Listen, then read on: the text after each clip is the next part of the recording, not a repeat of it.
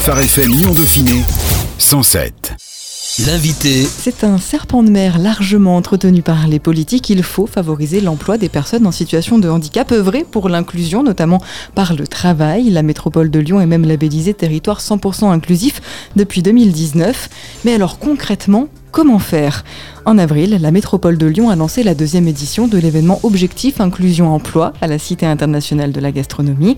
On revient sur la question avec Audrey Elgar, job coach pour l'association Messidor, Johan Patet, président du groupe EM2C pour le projet Decide sur Dessine, et Céline Varenne-Souchon pour l'animation de la gouvernance et l'organisation de l'événement. Bonjour à tous les trois. Bonjour. Bonjour. Bonjour. Quand on parle d'inclusion de personnes en situation de handicap, de quoi parle-t-on concrètement? De quoi s'agit-il? D'inclusion dans l'entreprise peut-être? C'est très large en fait euh, quand on va parler de l'entreprise ou du commerçant ou de la médiathèque, ça dépend, on parle du, quartier.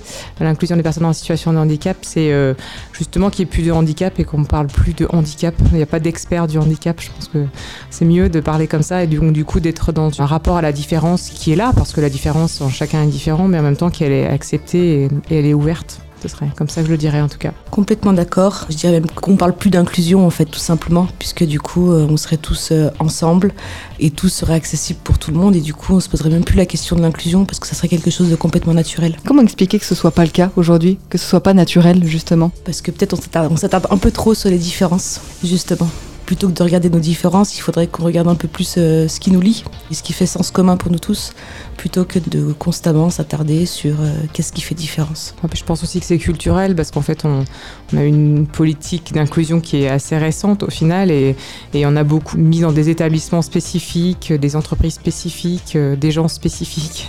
Donc au final on, on, crée de la spécificité alors que tout le monde ne peut pas tout faire, de toute façon c'est le cas pour tout un chacun. Au final le fait de créer des dispositifs spécifiques ça met en marge et donc du coup ça rend les choses euh, pas inclusives par naissance. C'est toute cette politique là qui a engendré une culture parce que maintenant euh, on voit à quel point c'est difficile dans les écoles d'avoir des classes inclusives. Pourtant les enfants ils s'y accommodent très bien et c'est plus les professeurs qui ont un petit peu plus de mal mais parce qu'il leur faut des moyens pour ça. Donc c'est même le cas dans, dans l'entreprise donc c'est culturel je trouve moi. Hmm. Un des éléments novateurs de la démarche c'est qu'elle a été initié sous le spectre de l'immobilier. Pour pouvoir ne plus parler d'inclusion, encore faut-il que l'environnement dans lequel on intègre justement le handicap, il ait été pensé pour. Et c'est vraiment euh, ce qu'on a voulu recréer du coup sur, sur notre site de Decide à Dessine, c'est concevoir un espace dans lequel justement le handicap n'est plus vu comme une contrainte, mais est vu comme conçu, enfin est vu comme un élément qui nous a permis de concevoir le site dès l'origine.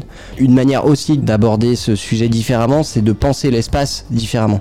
Sur le territoire de la métropole de Lyon, 12 000 personnes concernées par le handicap sont en recherche d'emploi. Seulement 5 000 travaillent au sein d'une entreprise et les besoins en matière de recrutement inclusif sont donc très important. Comment mettre en adéquation les besoins des entreprises avec les besoins des personnes en situation de handicap C'est une vaste question. Après, j'ai un exemple qui est très, euh, comment dire, euh, très précis, c'est-à-dire que quand on a fait Objectif Inclusion Emploi, on avait l'après-midi avec un job dating, euh, du coup, des entreprises venaient avec des offres d'emploi et on a eu beaucoup, beaucoup de mal à recruter des personnes qui pouvaient répondre à ces demandes-là, alors que finalement les entreprises, elles avaient la, la demande, mais finalement, les personnes qui sont en situation de handicap sont aussi difficiles à toucher parce que peut-être que les dispositifs en place sont pas forcément opérants ou je ne sais pas en fait d'où est le problème. Mais on voit aussi que même quand il y a une demande parfois la réponse n'est pas toujours là.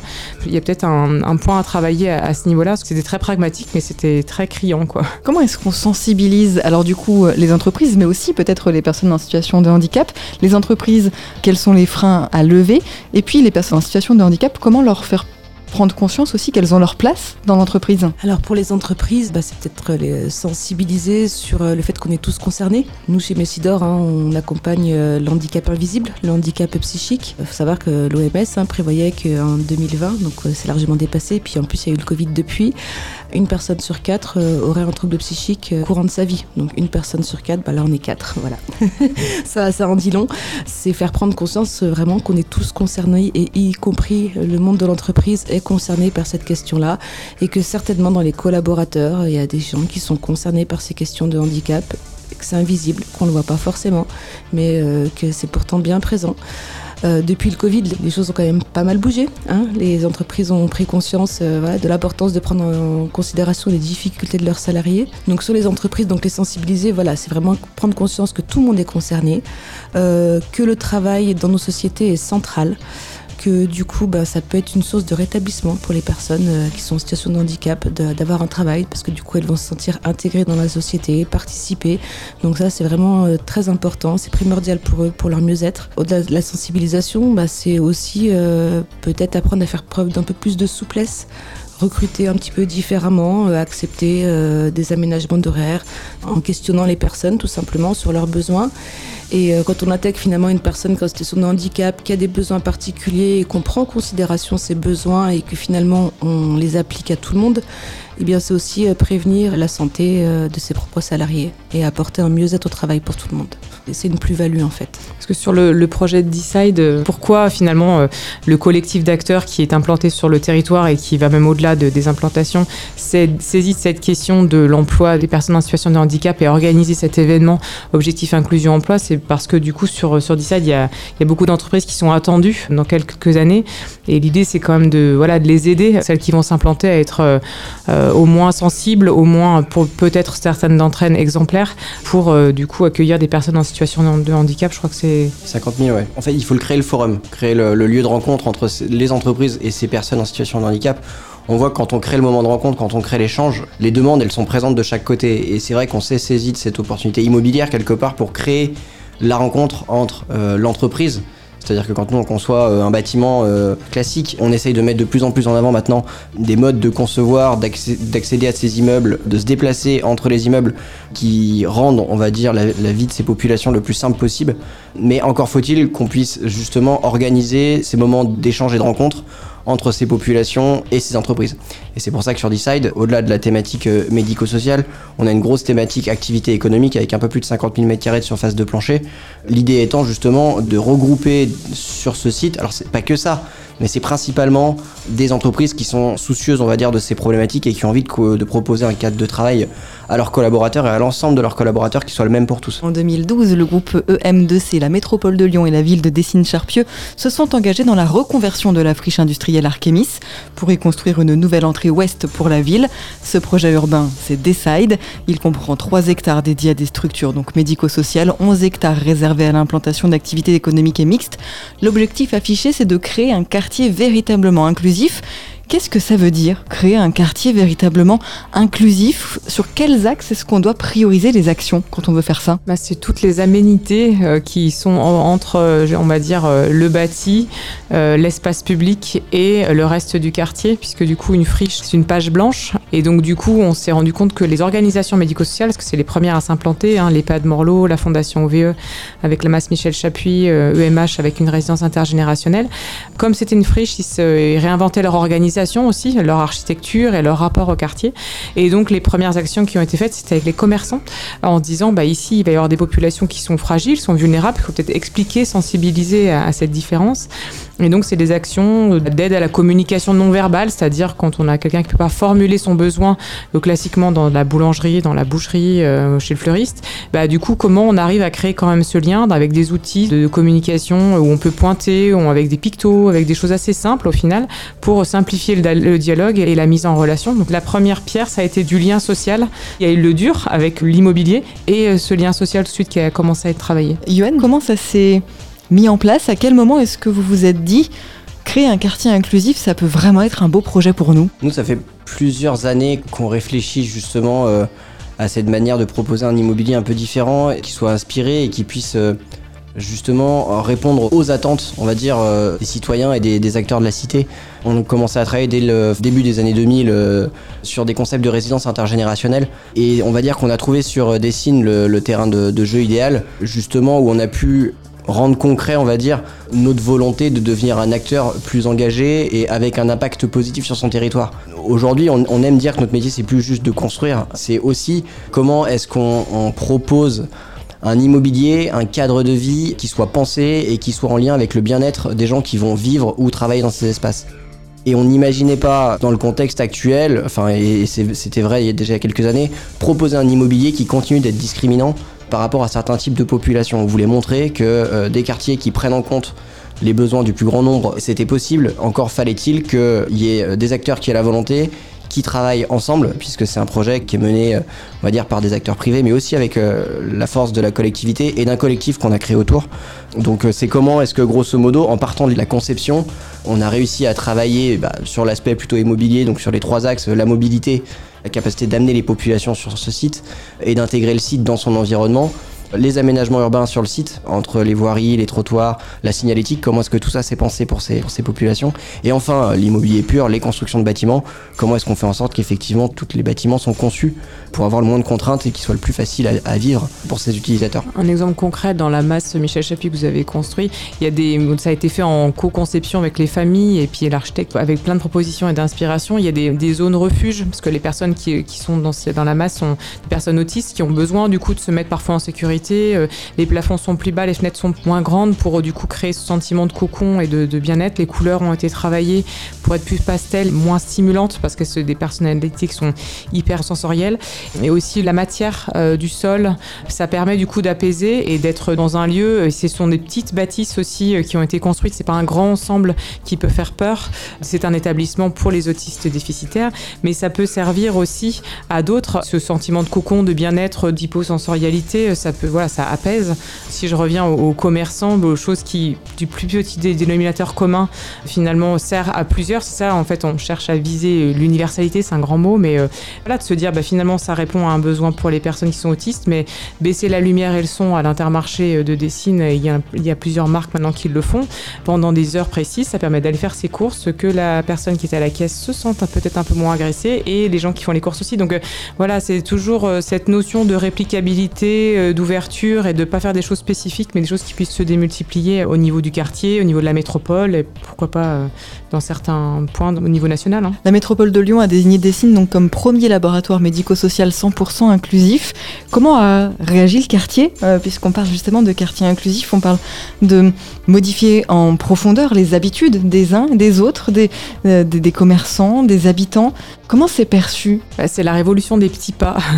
Concrètement, on n'est pas venu un jour avec un grand panneau en disant ici euh, se construit le quartier inclusif. Tout ça, ça se fait petit à petit. Donc maintenant, on peut commencer à le dire petit à petit, mais euh, c'est d'aller voir chaque partie prenante, de faire des ateliers, de comprendre quels sont les, les freins. Tout à l'heure, Johan parlait de mobilité.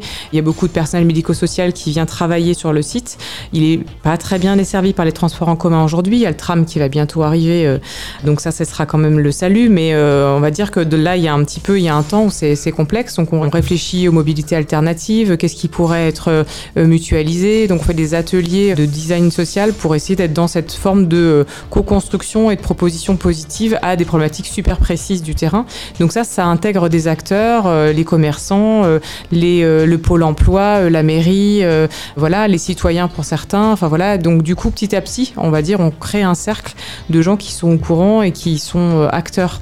Mais c'est pas une révolution du jour au lendemain. Quoi. Donc tout ça se fait dans, dans le temps et c'est ce qui est quand même pas évident. Le M2C, euh, enfin la fondation OVE, les acteurs du collectif où il y a neuf structures qui sont dedans, voilà, investissent aussi pour que cette action se tienne dans la durée parce que c'est bien dans la durée que les changements se font puisqu'on parlait au début que c'était culturel. Donc voilà, pour changer la culture, il va falloir un petit peu de temps, mais, mais, mais ça fonctionne, en tout cas par petites touches. Aujourd'hui, les, les entreprises qui vont s'implanter, puisque c'est aussi le but, sont sensibles à cette démarche. Est-ce que c'est aussi un peu ça qui les fait s'implanter là, qui les fait réfléchir à la démarche, en tout cas, de s'implanter à Dessine C'est ce projet inclusif, ce changement de mentalité? Alors, c'est pas que ça, mais effectivement, ça participe de manière euh, importante à l'attrait qu'on peut avoir de certaines entreprises. On l'a vu sur les premiers euh, bâtiments qu'on a réalisés sur le site euh, et on le verra encore plus sur les prochains. cette démarche, effectivement, elle nous dépasse. Elle dépasse, on va dire, le cadre de l'immobilier. Et c'est ça qui nous intéressait, c'était de justement pouvoir avoir un, nouveau levier pour aller toucher des entreprises qui sont sensibles. Et on sait que cette problématique, on va dire, du handicap, elle touche tout le monde et elle touche toutes les entreprises. Donc pouvoir proposer un quartier dans lequel on fait la part belle, on va dire, à ces populations où on appréhende l'immobilier j'ai envie de dire sans contrainte pour elles, euh, oui, très clairement, les entreprises répondent de manière positive. Et on le voit aussi au cours des ateliers du coup qui sont lancés autour. On, parlait de, de, la journée objectif inclusion. Les entreprises répondent présents. Si on arrive à créer justement euh, ces, moments de rencontre et d'échange, oui, oui, c'est un facteur différenciant aujourd'hui. Pas se mentir, c'est aussi un facteur d'image, de responsabilité sociale des entreprises. Enfin, on est dans ce changement, cette transition où pour attirer des salariés euh, plus jeunes ou même plus âgés, hein, peu importe, finalement, bah voilà, il y a aussi cette dimension-là. Mais il faut leur apporter des outils. C'est pour ça que les, enfin, Messidor a mis en place des job coach, c'est quand même clé parce qu'embaucher une personne en situation de handicap, c'est quand même pas toujours simple. C'est une démarche, il faut adapter euh, l'environnement, euh, ou en tout cas le penser au départ adapté pour tous, sans voilà, faire euh, des modifications. Mais voilà, le job coaching, pour ça, c'est vraiment super intéressant parce que tout le monde est épaulé pour mieux savoir s'appréhender l'un l'autre. Quelles sont les questions que les entreprises vous posent le plus souvent, Audrey Elgar? Bien souvent, il y a beaucoup d'inquiétudes en fait. Beaucoup d'inquiétudes qui sont liées à des idées reçues, que ça va être compliqué, du coup des représentations. Donc du coup, la première chose qu'on va faire, ça va être de casser, de casser toutes ces représentations. Il n'y a rien d'impossible, bien au contraire. Il y a des tas de petits aménagements qui sont possibles en fait. Après, faut, voilà, c'est pour, en fonction de chaque personne, en fonction de son handicap, de ce qu'elle est, de, son parcours. Du coup, euh, on va réfléchir aux petits aménagements qui sont possibles pour lui permettre d'être bien dans son poste et d'arriver à se maintenir. Ça va être sensibiliser ben, l'ensemble de l'équipe. Mais généralement, ce qui rassemble vraiment toutes les personnes qui sont en situation de handicap, c'est souvent le manque de confiance en soi et aussi le stress en fait, qui est vraiment quelque chose qui déjà pour nous c'est pas simple, mais pour eux c'est juste insupportable. Et du coup, euh, travailler à, faire en sorte ben, que du coup, euh, il y ait moins de stress, que du coup on soit dans un environnement bienveillant, et ben ça fait du bien à la personne, mais ça fait aussi du bien du coup à tout le monde. Et les aménagements, finalement, ils sont pas si compliqués que ça à mettre en œuvre. C'est pas monumental, c'est vraiment lié à chaque personne. Chaque personne a ses besoins spécifiques d'aménagement. Et puis les entreprises peuvent être aidées effectivement par le job coaching, hein, puisque nous on intervient en entreprise, on peut accompagner la personne sur son poste, on peut passer une journée, un après-midi avec la personne pour qu'elle prenne possession de son poste. On peut sensibiliser le manager, sensibiliser les équipes à tout ce qu'on peut mettre en place. Et puis il y a aussi des aides financières qui existent euh, s'il y a besoin d'aménagement euh, particulier au niveau du matériel. Et euh, les entreprises peuvent aussi se tourner vers la GFIP, vers Cap Emploi, s'ils ont des questions à poser, si euh, ils ont des besoins. Euh, voilà, la GFIP et Cap Emploi qui peuvent aussi les aider, les accompagner, aussi bien physiquement en se déplaçant que financièrement. Quelles sont les clés pour réussir l'accueil et une intégration inclusif La première clé, c'est d'avoir envie. une fois qu'on a envie, après, tout est possible en fait c'est être, accueillant, tout simplement. Enfin voilà, quand on a envie d'accueillir quelqu'un, on fait sentir à la personne qu'on a envie qu'elle soit là, qu'on est content qu'elle soit là et qu'on va faire ce qu'il faut pour qu'elle pour qu'elle se sente bien. Et, euh, et, après, le reste découle tout seul. Après, en tant que chef d'entreprise, il faut aussi revoir son référentiel. C'est assez intéressant parce que ça nous interroge sur euh, notre relation à l'autre, sur euh, la relation à la performance. Dans la relation à l'autre, là, pendant Objectif Inclusion Emploi, il y a Lorraine Ferrandez et puis Tatiana Hems qui sont intervenus, qui ont fait le film L'hymne à l'inclusion avec des personnes autistes elle disait, euh, par exemple, euh, le plus mauvais moment de la journée pour une personne autiste qui est dans un environnement de travail, c'est la pause café, parce que du coup, bah, tout le monde vient au même endroit, euh, et du coup, on se sent stressé, alors que normalement, c'est le moment de détente, voilà, donc ça revoit des, petites choses comme ça, le comment ça va le matin, ou bah, si on pose le comment ça va à une personne qui est autiste, bah, elle sait pas quoi répondre, parce qu'en fait, elle se fait des nœuds au cerveau pour savoir comment ça va, et que voilà, alors qu'il faut avoir des questions plus ouvertes ou fermées. Donc c'est marrant, parce que je trouve que ça nous interroge sur notre rapport à l'autre et au, au, lien social et ça nous fait un peu changer euh, des codes euh, classiques qui sont ancrés. Et puis sur la performance aussi, je trouve ça, euh, voilà, on est quand même dans des secteurs où il faut aller vite, il faut répondre rapidement, il faut être juste, être pertinent. Parfois, on n'a jamais vraiment le temps de se donner des plages où vraiment on, se pose, on réfléchit. Et je trouve que bah voilà, le rapport au temps, à la performance et la gestion de carrière, voilà, c'est des choses qui nous réinterrogent. Et quand effectivement on est convaincu qu'on veut être dans cette situation d'inclure des personnes différentes, ben, il faut faire des pas de côté sans arrêt. Je pense que c'est s'interroger aux besoins de l'autre euh, dans toute sa multitude. Quoi. Quand on parle de fiches de poste, plutôt que de, voilà, de créer des fiches de poste et de demander aux salariés de s'adapter à la fiche de poste, ben, ça peut peut-être être partir euh, des forces du salarié euh, et, du coup de créer un peu le poste en fonction de ses forces à lui. Et si on applique ça à tout le monde, en fait, finalement, chacun sera à son poste avec ses compétences propres, ses compétences fortes. Et du coup, au niveau du rendement et de la rentabilité, ben, l'entreprise gagnera. Ce qui est important, c'est effectivement de créer les bonnes conditions d'arrivée, on va dire, de ces personnes euh, dans les entreprises. Ça passe aussi par la communication vis-à-vis de l'ensemble des collaborateurs. Et ça passe euh, effectivement aussi et là je reviens un peu plus à notre métier, mais par un immobilier qui soit capable d'intégrer ces gens-là sans contrainte. On revient à cette notion de stress qui peut être parfois un peu euh, dur à gérer. Et si déjà on est capable, ne serait-ce que par la manière dont on conçoit l'immobilier ou la ville, d'enlever cette notion de stress quand ces gens-là se rendent dans l'entreprise sur la signalétique qu'ils peuvent retrouver dans la rue, la manière dont ils peuvent être accueillis dans l'entreprise, où ils peuvent avoir des espaces dans lesquels effectivement ils sont moins euh, perturbés, que ce soit par la lumière, le son, etc. Avec ces clés-là, déjà, je pense qu'on est pas mal pour concevoir une société plus inclusive et justement euh, accueillir ces personnes le, mieux possible. Le site, anciennement appelé euh, Multipole, donc renommé Decide, était annoncé pour 2026, c'est dans 4 ans. On en est où C'est quoi la suite pour Decide aujourd'hui Alors très clairement, on a été euh, un peu comme tout le monde impacté euh, par cette période de Covid qui a été un peu plus calme, qui nous a pas empêché de travailler, euh, bien au contraire, mais qui a fait que certaines décisions ont mis un peu plus de temps pour être prises. Donc aujourd'hui on est plutôt sur une fin du programme en 2028. Aujourd'hui il y a eu déjà trois bâtiments qui ont été réalisés un EHPAD, Albert Morlot, la Fondation VE et une résidence intergénérationnelle qui a été vendu à EMH et Rilia. On attaque aujourd'hui la construction de deux bâtiments, deux nouveaux bâtiments, un immeuble nommé Diptyque destiné plutôt à des activités euh, économiques, donc au monde de l'entreprise. Et on a d'ailleurs aussi quelques professions médicales qui s'intéressent à ces immeubles de, bureaux. Et un bâtiment qu'on lance pour euh, l'Association des paralysés de France sur la partie est du site. Et on a d'autres contacts euh, assez avancés avec des entreprises, soit des entreprises du monde médico-social, soit des acteurs économiques un peu plus classiques, mais qui sont, on va dire, sensibles à la thématique de l'inclusion et qui ont envie aussi à leur niveau de changer le monde. Il y a le lieu ressources aussi. En fait, il y a deux bâtiments qui sont restés euh, patrimoniaux de c'était les espaces d'accueil d'Archemis et donc euh, l'idée c'est de faire d'y faire un lieu ressources où euh, Pôle emploi pourrait faire des permanences, la maison de la métropole, là des job coachs pourraient venir. Enfin voilà, on est en train d'écrire un peu le cahier des charges de tout ce qui serait vraiment intéressant de faire dans ce lieu ressources pour qu'il puisse servir à la fois aux citoyens, aux établissements médico-sociaux et aux entreprises qui sont implantées. Et donc c'est un peu une pierre euh, angulaire du projet Decide qui va venir dans quelques temps. On va voir exactement. Qu'est-ce que vous aimeriez dire chacun un peu plus personnellement aux auditeurs qui nous écoutent aujourd'hui? Je suis frustrée parce qu'on teste plein de petites choses qui marchent bien à plein de niveaux différents, mais j'ai envie qu'on passe à l'échelle euh, vite parce qu'en fait les besoins ils sont là, les mentalités changent, mais euh, il manque un truc pour arriver à démultiplier et je trouve que ça tarde un peu, mais on va y arriver. Osons, j'ai envie de dire, euh, voilà, communiquons le plus possible, montrons que c'est possible pour que justement les réflexes se prennent. Vous le disiez, euh, métropole de Lyon, euh, la ville de Dessine, territoire euh, labellisé, 100% inclusif. On se pose encore la question de comment c'est possible qu'il n'y en ait pas d'autres au niveau national ou ailleurs. Donc vraiment voilà, c'est capitalisons sur ces expériences et justement démontrons qu'on peut concevoir aujourd'hui un immobilier et des quartiers inclusifs dans lequel justement le handicap n'est plus une barrière, mais intégré du coup dès le début, dès la conception. Mais la métropole est bien dans cette dynamique-là de, répliquer. C'est ça qui est encourageant en fait. Bah, moi du coup je serais un peu plus philosophique.